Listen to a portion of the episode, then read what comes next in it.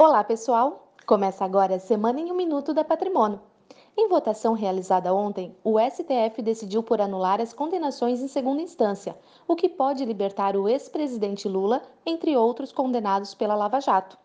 Um ponto positivo nessa semana foi a divulgação do Plano Mais Brasil, onde a equipe econômica divulgou uma série de reformas que podem gerar uma economia de 50 bilhões de reais aos cofres públicos. Outra notícia relevante foi o leilão do pré-sal, que apesar de não ter sido conforme o esperado, vai gerar uma arrecadação total de 70 bilhões de reais. E por último, foi divulgado pelo IBGE o IPCA de outubro, que registrou alta de 0,10%, um pouco acima do esperado, mas ainda menor que a meta da inflação definida pelo governo em 2019. No acumulado de 12 meses, o índice registra alta de 2,54%. Estas foram as principais notícias dessa semana. Um ótimo final de semana e até a próxima sexta-feira.